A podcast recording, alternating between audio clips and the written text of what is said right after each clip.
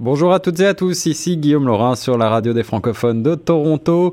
Aujourd'hui, c'est l'heure de retrouver notre spécialiste de l'histoire avec Viateur Lefrançois, écrivain, pour une chronique sur les loges des chasseurs qui fait suite à celle de la semaine dernière sur l'affaire de ce bateau, le Caroline, dont nous avions parlé.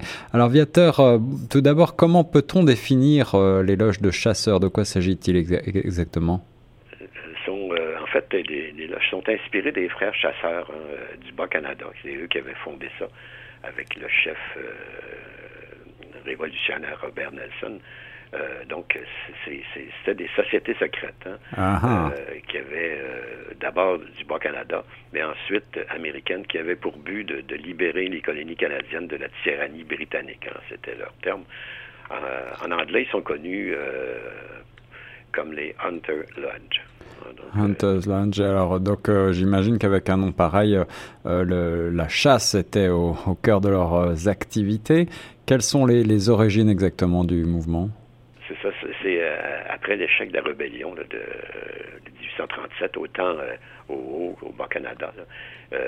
par exemple, des gens comme Ludger Duvernay qui, a fondé la Société Saint-Jean-Baptiste, hein, tout ça, qui était aussi un rédacteur, euh, journaliste et tout ça, euh, journal canadien. Il y a aussi euh, au, Canada euh, William Lyon Mackenzie, hein, donc on a parlé, eh Robert Nelson qui était le chef au, Canada. c'est intéressant, Robert et Nelson et son frère Wilfred étaient des fils de Britanniques, mais qui ont pris euh, vraiment part à la rébellion pour euh, l'indépendance du Bas-Canada, donc c'était quand même assez euh, intéressant. Donc, ces gens-là vont se réfugier dans des villes frontalières comme américaines, comme Burlington, Buffalo, Saint-Alban, Watertown, tout ça. Ah, c'était vraiment des, États de New York, Vermont, New Hampshire et tout ça. Donc, et c'est sûr que les Américains vont accueillir les rebelles canadiens à bras ouverts aussi. Ça, c'est intéressant. Et oui, bien sûr, euh, la, lutte contre euh, l'Angleterre est toujours euh, de mise. Alors, quel, comment se traduit ce bon accueil des Américains, justement? Ce qu'ils vont faire, ils vont d'abord faire des réunions publiques, des manifestations d'appui, donc et dans, dans vraiment dans, plusieurs villes, des villages des États-Unis. Les citoyens, eux, américains, fournissent aux, réfugiés le, logement, la nourriture, l'argent. Ils les apprisonnent en, euh, en vif et en armes aussi mm-hmm. pour euh, qu'ils puissent euh, poursuivre leur lutte hein, contre les Britanniques. Puis même, ils vont, beaucoup d'Américains vont se porter volontaires pour combattre pour, pour la libération du Canada, en fait. Ça, c'est quand même intéressant. C'est une, quand même une époque euh, ça bougeait beaucoup. en effet, alors, et puis ces loges de chasseurs sont assez mal connues. Comment s'est formé le Hunting's Lodge? Euh, 1838. Euh, il y a William et Alexander Mackenzie, le docteur Charles Dumcombe, probablement que, les, Ontariens connaissent. Il y a aussi comme des gens comme Fletcher, Chandler, d'autres réfugiés qui vont se rencontrer à, Lockport, en État de New York, pour former la Canadienne Refugee Relief Association. Donc, euh, ils vont, euh, ça, commence comme ça, c'est-à-dire cette association-là. D'accord. Donc, d'abord, euh, tout commence donc du côté américain par une association. Quel était le, but exactement? Quel était le, le, but de cette association, Viateur? C'est en fait c'est supposé être une association philanthropique hein, qui devait aider le, déplacement des Canadiens en exil parce qu'il y en avait des milliers. Hein, Juste au Bas-Canada, il y en avait au-dessus de 3000 qui étaient hmm. bannis, souvent par Colborne. Euh, en fait, il devait lever des fonds pour euh, euh, pour financer la lutte armée. Hein. C'était, en fait, c'était supposé être aider les déplacements, au bout de la ligne, c'était vraiment ce qui était caché, c'était de, financer la lutte armée contre l'armée britannique au, Canada surtout. C'est ça. C'est ça. Et, alors, de, simples associations philanthropiques, euh, finalement, les chefs vont se radicaliser petit à petit et le mouvement va se développer. C'est ça. Ben, par exemple, ils vont euh, être associés à la lutte, à l'attaque de la prison d'Hamilton, du Short Hill aussi, du, et aussi du bâtiment aussi Robert Peel. Donc, voyez, donc euh, en 38. Euh, c'est ça, ils vont. Euh, le mouvement se développe. Donc à l'été 1838, il y a l'Américain Donald McLeod, lui, qui va finalement s'initier à ce mouvement-là des frères chasseurs du Bas-Canada. Et puis là, ben, il va s'intéresser à ça, puis il va s'informer. Il, il, va être informé que le général américain, Henry Andy, mettait sur pied une armée afin de libérer le Canada. Et c'était connu cette, cette, cette organisation-là comme Cigarette Order of the Son of Liberty. Donc, hmm. donc ça, c'est, Puis dans la même période, euh, par exemple, à, Cleveland, qui est dans l'Ohio, le docteur euh, Duncombe euh, planifiait envahir le Haut-Canada avec un groupe. Et c'est euh, McLeod, lui, ça s'est formé, en fait, McLeod va rassembler ces trois sociétés-là. Ils vont fusionner sous le nom des Hunter Lodge. Donc, c'est le, le, docteur James Hunter qui aurait fondé la, première loge au Vermont. Donc, euh, c'est euh, eux, eux, en fait, ils voulaient ils voulaient se débarrasser des, des, des Anglais, de, de, des maîtres dehors de l'Amérique. On parle des, des Britanniques, en fait. c'est ça, c'est ça. Alors, quels étaient les États les plus actifs dans cette lutte? Ah ben, en fait, il y a le Michigan, le Vermont, l'État de New York, le Maine, euh, aussi, euh, et même que, même que dans le euh, Kentucky, le Wisconsin, beaucoup d'Américains se joignent à, des sociétés secrètes, donc, donc des hunting, des hunter lodge, et ils ont toujours le, but de libérer les colonies canadiennes de la tyrannie, comme on disait, de l'Empire britannique. Donc, des loges sont créées dans, dans, tout, dans, dans, plusieurs grandes villes comme et des petites comme Saint-Alban, à Cleveland, à Plattsburgh, Rochester, Buffalo, euh, donc euh, New York, euh, qui est dans l'État de New York, puis Détroit, naturellement, qui est tout près là, de, de, de, juste l'autre côté de la rivière, finalement. De, oui, ouais, ouais. alors des, tas de, de, loges très proches de la frontière. Est-ce que des loges se créent aussi au Bas-Canada? En, en 38, on en retrouve 35 au Bas-Canada, donc dans les euh, beaucoup autour de Montréal, naturellement. Euh, hmm. euh, c'est sûr et c'est là qu'a eu lieu la, bonne partie de la révolte. Et encore là, c'est l'objectif, c'est de vaincre le gouvernement colonial, d'établir une république du Bas-Canada. Donc, et, là, ben, peu à peu, ça va se déplacer vers l'ouest, donc l'Ontario, hein, c'est sûr. et en même temps, traverser des frontières américaines. Donc, euh, elles sont en fait de plus en plus organisées et peuplées d'Américains. Donc, euh, euh, mais ça part du Bas-Canada pour finalement s'étendre aux États-Unis et le Haut-Canada qui est l'Ontario. C'est ça, c'est ça. Alors quand on pense aux sociétés secrètes, on imagine que ces loges de chasseurs sont inspirées de grandes sociétés secrètes fort connues. est-ce que est-ce que c'est le cas? Oui, absolument. Par exemple, la, franc-maçonnerie, hein, ça, c'était vraiment... Euh, euh c'était euh, peut-être pas inspiré de ça, mais ça ressemblait. Mm-hmm. euh, parce que les nouveaux membres doivent subir une initiation, prêter serment, euh, apprendre des signes secrets, euh, des mots de passe. Donc, puis lors des, des initiations, les membres jurent d'observer les signes secrets et les mystères de la société des chasseurs, ne jamais écrire, d'écrire ou euh, laisser connaître de, de, quelque manière que ce soit, là, que, et puis de ne rien révéler surtout. Hein, euh, euh, donc, comme, par exemple, il disait que je promets tout cela sans réserve en consentant à voir ma propriété détruite et ma gorge coupée jusqu'à l'os. c'est intéressant. D'ailleurs, c'est, donc il était décidé. Hein, mais par exemple, au Canada, quand, ça, quand ça a commencé aux États-Unis par les, les Canadiens français, il faisait des, raids hein, à partir de, l'État de New York et tout ça, euh, au Bas-Canada, surtout dans les villages euh, racistes comme euh, les loyalistes et tout ça. Et là, les gens se, se, se vantaient de leur... Euh, de leur exploit. Et naturellement, il y avait des espions canadiens, puis il y avait des espions américains qui entendaient tout ça. Et c'est là que finalement Robert Nelson a eu l'idée de, de, créer des loges, des, des, des, euh, des frères chasseurs, c'est ça? Ouais, ouais. Ça a commencé comme ça. Alors, combien de personnes euh, appuient les rebelles canadiens? Est-ce qu'on a une estimation du nombre de personnes euh, concernées? Euh, ça, ça varie. Ça varie beaucoup selon les historiens, mais certains parlent jusqu'à 200 000 membres. Là, ah oui, c'est énorme. Gros, là. Mais c'est sûr, c'est parce qu'ils pouvaient compter sur un important soutien hein, des, Américains, des régions frontalières, hein. à partir du Maine jusqu'au Wisconsin, c'était vraiment... Euh, puis eux, ben, euh, ces gens-là étaient surtout délusionnés et frustrés par les changements politiques euh, socio-économiques que l'Amérique avait connus au cours des années 30. Hein. Donc, c'est ça aussi ce qui est arrivé. Il y avait une crise économique des banques, un peu comme on a connu il y a une dizaine d'années. C'est arrivé dans, ces années-là. Donc, ça prête au mécontentement aussi. Oui, ouais, bien sûr.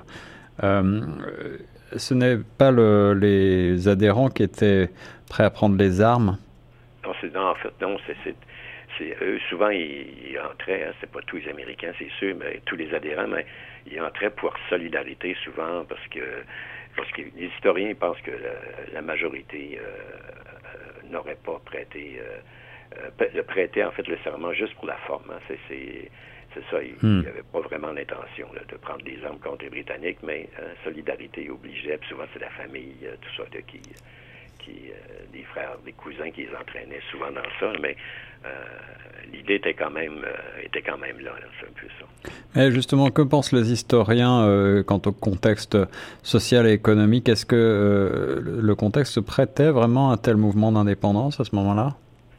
Ben, ce que disent euh, certains historiens, c'est qu'ils ont identifié un certain nombre de motifs hein, qui auraient pu pousser les Américains euh, à devenir membres, mais pour le Bas-Canada, ce qui était sûr, c'était la foi, une foi vraiment euh, idéaliste en indépendance hein, du, du, Bas-Canada, donc du Québec. il y avait un sentiment anti-britannique aussi pour tous, hein, autant les Américains que, que les, comme par exemple les, révolutionnaires du Haut-Canada, eux, ils voulaient il voulait se débarrasser de, la, royauté pour faire, eh pour faire euh, naturellement euh, euh, une démocratie un peu plus vivante, on peut dire, à l'américaine. Oui, oui. Mais alors je crois qu'au sujet de ces sociétés secrètes, il y a deux historiens qui ont élaboré des, des, interprétations un petit peu nouvelles, différentes. Oui, ça, par exemple, selon Andrew Bontius, lui, il dit que les Américains seraient joints aux chasseurs à cause des frustrations qui, qui, étaient liées aux tensions sociales, économiques, qui, qui ont résulté de la révolution du marché. Hein. Hmm. Donc, euh, c'était aussi idéologique, mais euh, sociologique, en fait. Hein. C'était, peut-être plus compliqué que, que juste politique, finalement. Euh, lui, il suggère que, que, les adhérents provenaient beaucoup des, des ce des démocrates radicaux de l'époque. Euh, qui vont résister euh, activement à la transformation de l'économie agraire en de, petits producteurs en économie euh, vraiment individualiste, possessif, donc des grosses compagnies qui, où toutes les relations humaines et sociales tournent autour des valeurs d'échange plutôt que des valeurs d'usage. Hein. Hmm. C'est plus, est-ce que sauf que je crois pas que c'est tout le monde qui, qui allait aussi loin à l'époque. Oui, oui.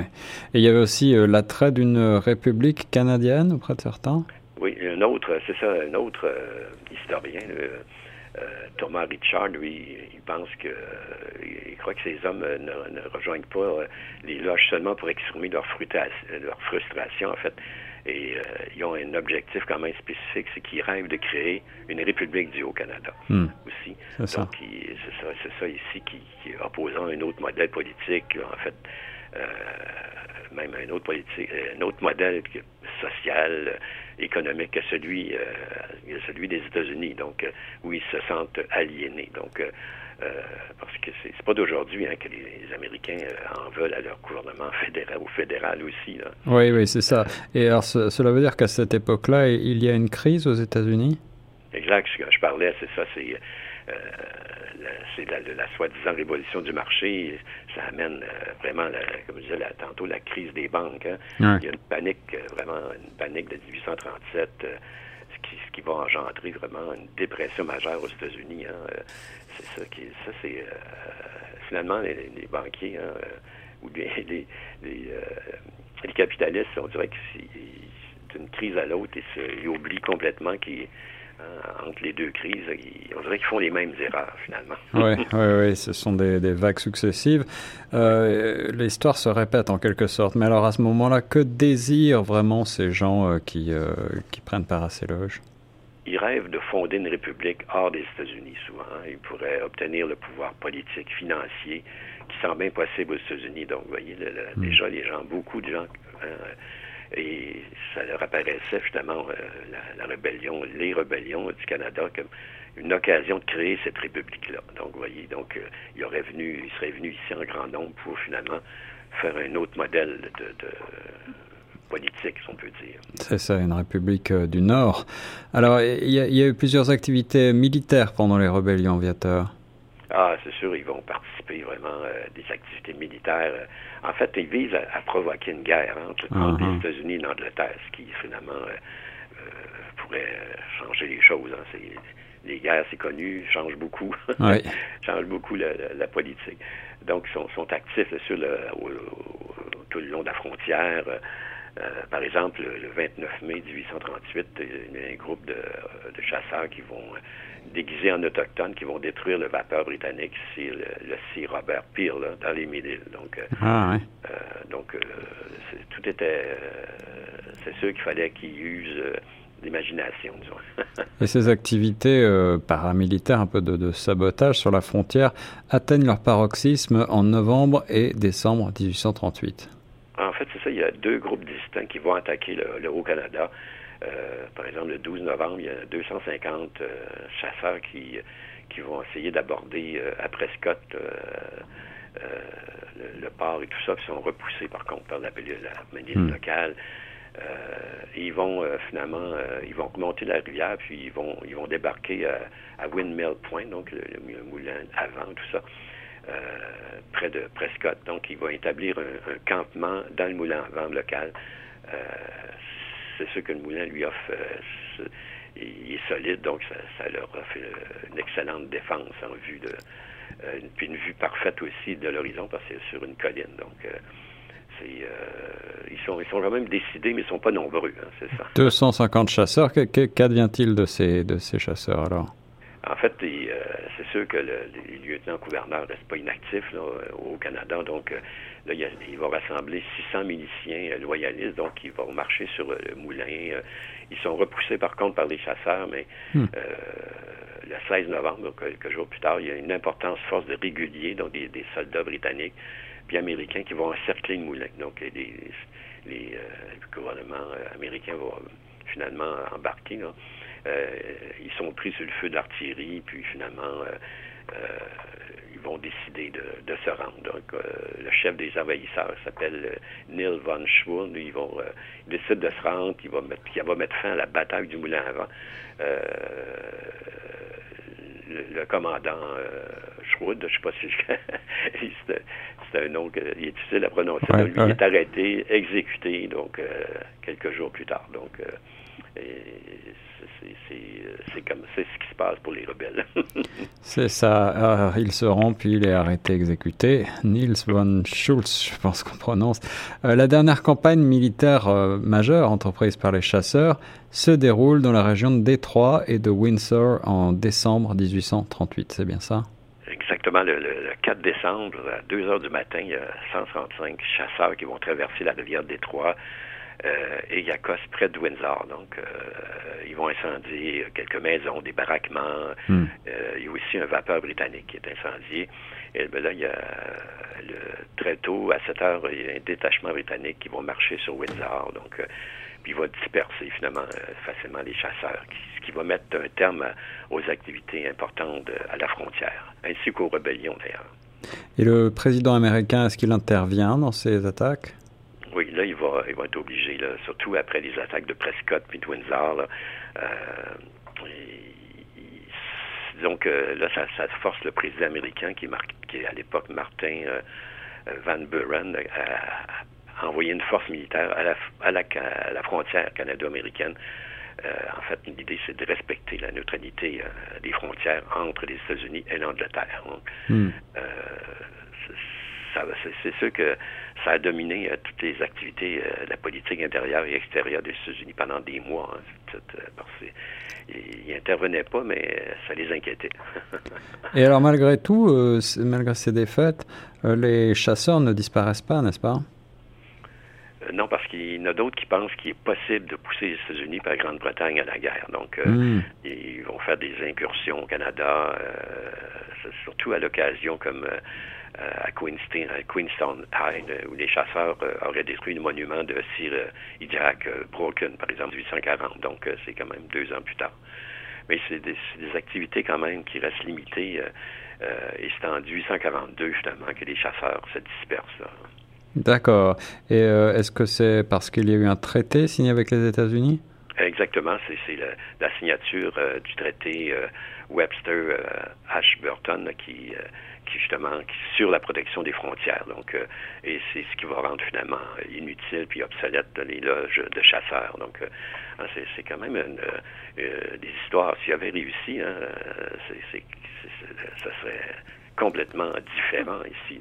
En effet, en effet peut-être qu'on aura une république canadienne. Oui, et en fait, il y aurait probablement deux républiques, euh, une du Québec et une du Canada. Merci beaucoup en tout cas, Viateur, de nous avoir fait découvrir encore une page de l'histoire euh, du Canada et des États-Unis assez méconnue, celle des loges de chasseurs. On se retrouve très bientôt pour une prochaine chronique. Parfait, oui, merci. Merci, et nous on reste sur Choc FM 105.1.